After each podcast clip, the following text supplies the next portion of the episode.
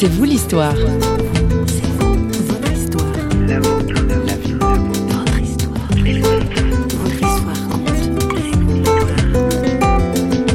Quand j'ai ouvert les évangiles pour la première fois, il y avait tellement d'amour. C'est très compliqué à lire, hein, les évangiles. Mais moi, je comprenais tout. Hmm. C'était que l'amour, le, Jésus qui m'accueillait, l'amour.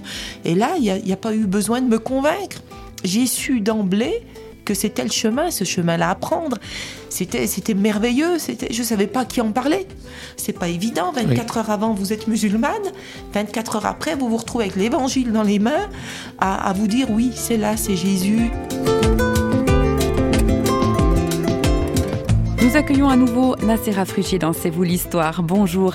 Elle est née dans le Jura d'une famille algérienne musulmane. De Mahomet à Jésus, voici le récit d'une conversion. Notre invitée est aujourd'hui heureuse et épanouie. Cela n'a pas toujours été le cas. Elle a vécu l'enfer de la violence familiale, les abus d'un père qui la considérait comme sa préférée au sein d'une fratrie de huit enfants. Détruite et abusée, elle nous raconte comment Dieu l'a rejointe, ce Dieu qu'elle a appris à connaître d'abord par son éducation musulmane. Nacera Frugier se dévoile au micro de notre journaliste François Sergi. Nacera Frugier, bonjour. Bonjour. Et les oiseaux se mirent à chanter, c'est donc le titre de votre ouvrage, un ouvrage que vous avez écrit, euh, récit autobiographique. Oui. Avec euh, ce sous-titre de Mahomet à Jésus, récit d'une conversion, donc aux éditions franciscaines, édité en, 2014, de Mahomet à Jésus. Nassera Frugi, vous venez d'une famille musulmane, musulmane, vous êtes euh, d'origine algérienne. Oui. Et Dieu, oui, vous l'avez connu enfant en fait, par votre père. Oui, mon père m'a transmis la foi. Donc je priais le Dieu musulman. Quand je priais à 4 ans le Dieu, je priais le Dieu musulman. Du coup, je l'ai connu enfant. Et je l'ai retrouvé dans le Dieu chrétien. Euh, ce qui me touche beaucoup, c'est que quand je l'ai imploré de m'aider, quand j'ai supplié pour qu'il me vienne en aide, moi je suppliais le Dieu musulman. Et c'est Jésus qui m'a répondu. Voilà. Vous avez reçu une éducation musulmane Vous aviez des ah prières que vous deviez réciter Toute petite, mon papa m'apprenait euh, m'apprenait les petites prières avant de dormir, arabes, donc musulmanes. Et euh, bon, c'était, je suis issu d'une famille musulmane modérée. Hein. Donc c'était le ramadan, c'était on mange pas de porc, on boit pas d'alcool. Par contre, tant que mon papa était là, c'est vrai que les filles et les garçons, c'était pas tout à fait pareil quoi, au niveau de l'éducation. Les garçons avaient le droit de sortir, les filles non. Euh, voilà. J'ai retrouvé d'ailleurs ce, peut-être cette petite différence ensuite au divorce de mes parents chez ma mère qui, surtout avec moi d'ailleurs, qui vraiment nous, nous tenait, euh, vous voyez, jusqu'à 18 ans, je n'avais pas le droit après 18 heures de sortir dehors, de, parce que à Saint-Claude, ville où je suis née, dans le Haut-Jura, communauté euh, musulmane très très importante. Euh, donc le candidaton, elle en avait hmm. peur, donc il y avait aussi cette différence d'éducation. Voilà. Alors dans cette éducation, il n'y avait pas simplement la peur du candidaton. Vous dites dans votre ouvrage, vous êtes reconnaissant quand même ça a été une éducation où on vous a donné des valeurs, des, ah, complètement. on vous a ah donné une certaine rigueur de vie, une certaine morale. Euh, une éducation. Une éducation. Même si votre père lui-même avait des difficultés à gérer sa vie, puisqu'il était violent et euh, vous maltraitait euh, tous, mais il vous a transmis quand même ces valeurs-là. Ah oui, oui, oui. L'honnêteté et la justice, mon papa. Hmm. L'intégrité et l'honnêteté. Je me rappelle, puis il avait toujours de la chance, il trouvait toujours des bijoux en or par terre. Il les ramenait au commissariat. Et il nous a toujours appris la justice. J'ai mené dans ma vie des combats de principe pour la justice. Je supporte pas l'injustice, c'est quelque chose que et ça ça m'a été transmis par mon papa. Ma maman, elle nous a donné une éducation culture, de l'instruction, c'est-à-dire qu'elle ne savait pas lire, pas écrire, mais l'école c'était très important pour elle. Toutes les réunions de parents d'élèves, elle y allait, bibliothèque, systématique, on était tous inscrits. Le soir, pas de télé, fallait lire. Euh, donc ça a été vraiment quelque chose de... Voilà, de, je, lui rends hommage aujourd'hui. Et l'altruisme. Ma maman s'occupait beaucoup des personnes âgées, euh, isolées, en grande solitude et en grande souffrance.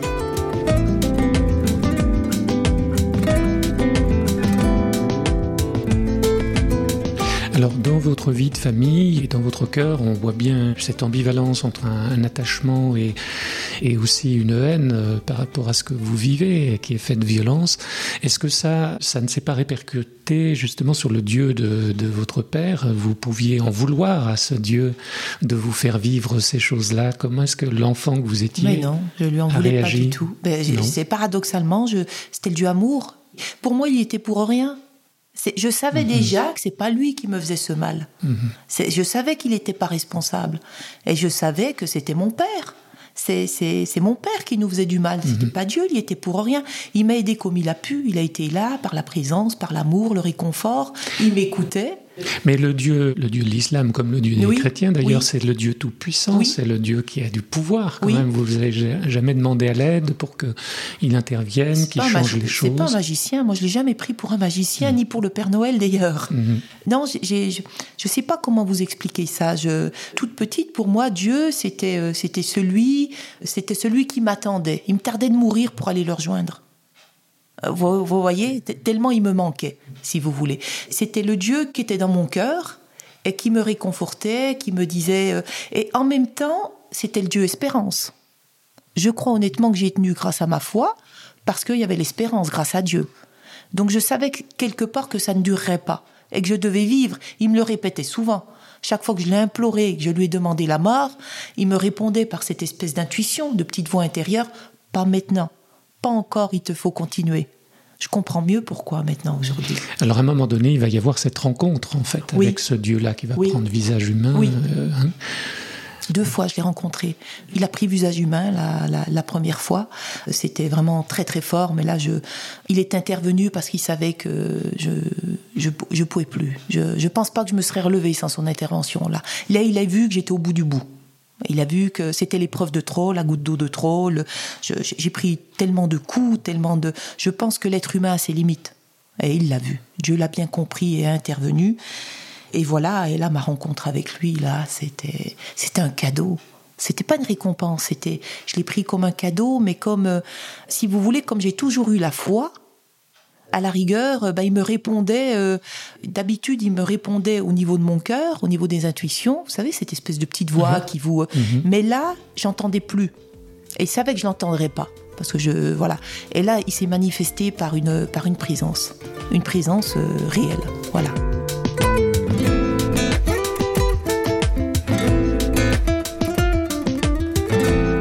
Alors Jésus, vous allez le connaître. Ah, ensuite, hein oui.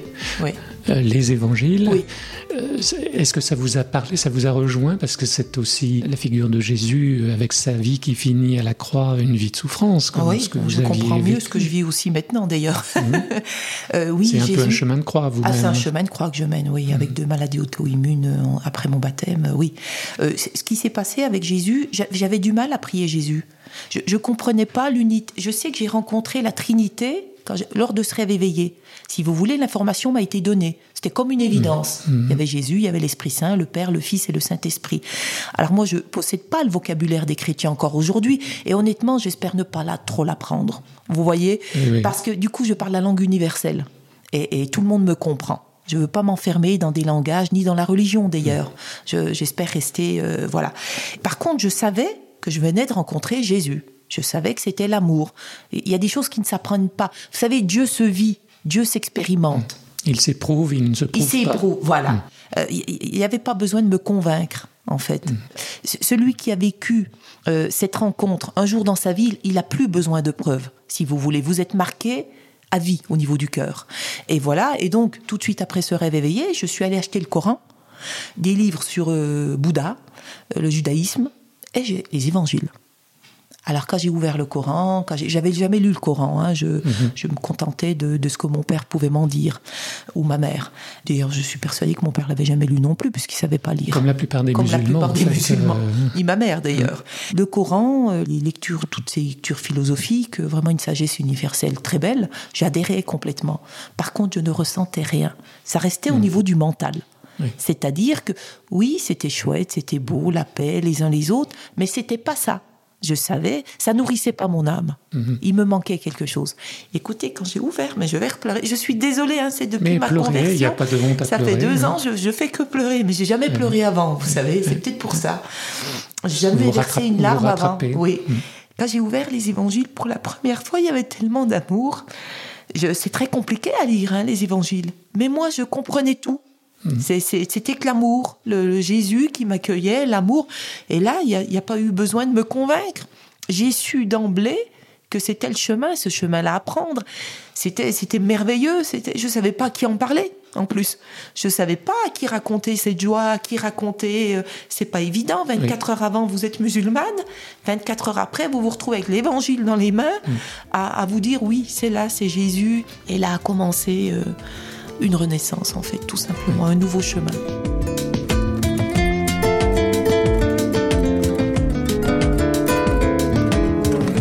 Ou une continuité d'ailleurs.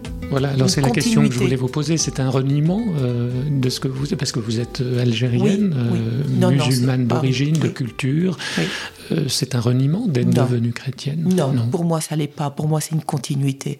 En fait, voyez, c'est le chemin hein, qui m'a été donné de prendre à ma naissance, en fait. Hein, voilà. Vous savez, je, vais vous dire quelque chose. Je pense que je suis née chrétienne dans une famille musulmane, honnêtement. Mhm. Je pense. Mhm. Voilà. Et je pense aussi je pense que tous les hommes sont. Mais là, c'est vraiment mon avis euh, à moi. Mais après, bon, il y a une rencontre, il y a un parcours, il y a des chemins, il y a voilà. Et il nous est donné de, de le vivre ou pas. Après, c'est à soi de prendre conscience et d'accepter. Ça, vient pas, vous voyez, c'est pas venu tout seul vers moi. Ça s'impose pas. J'ai cherché, hein. Ça ne mm. s'impose pas. Mm. J'ai imploré, j'ai demandé, mm. j'ai cherché. Dieu n'est pas venu, ne s'est pas imposé, ne s'est pas. Euh, et c'est une continuité. Il y a eu un chemin que j'ai. Dieu, c'est le même Dieu. Et euh, c'est une continuité, je continue mon chemin, mais transformé. Voilà.